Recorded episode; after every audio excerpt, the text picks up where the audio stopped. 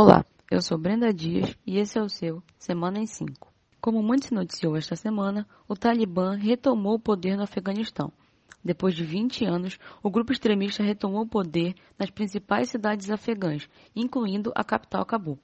Até mesmo o presidente deixou o país para fugir dos opositores. A volta do grupo preocupa principalmente as mulheres, que provavelmente perderão acesso a direitos básicos como ao trabalho, ao estudo e ao voto. Apesar de utilizar um tom moderado, o grupo já apresenta repressão a protestos que deixaram mortos e feridos no Afeganistão.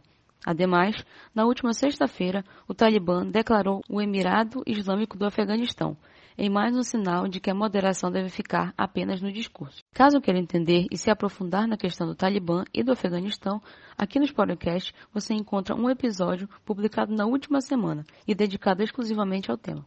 No Haiti, dois terremotos mataram mais de 1.200 pessoas e deixaram quase 3 mil feridos. O país está em estado de emergência de 30 dias e vive apreensivo após a previsão da chegada de um ciclone, enquanto ainda conta as vítimas dos dois terremotos. Enquanto isso, no Brasil, o Poder Data divulgou um levantamento feito entre os dias 16 e 18 de agosto acerca da aprovação do governo Bolsonaro.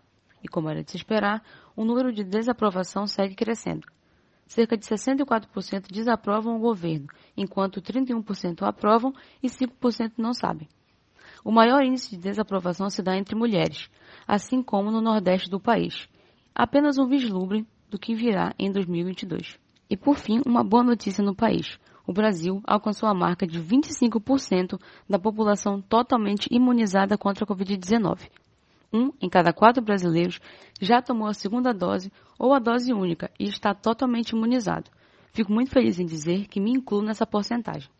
A primeira dose foi aplicada em mais de 120 milhões de brasileiros, um número equivalente a quase 57% da população do país um grande passo, porém não podemos esquecer que a negligência custou a morte de mais de 574 mil brasileiros, que poderiam ter sido salvos com a aquisição antecipada de vacinas. No Amapá, cerca de 20% da população já está totalmente imunizada contra a Covid-19, enquanto a vacinação de adolescentes de 12 a 17 anos sem comorbidades iniciou no último sábado. Entretanto, os cuidados não podem parar, principalmente após a notícia de que a variante Delta chegou ao estado.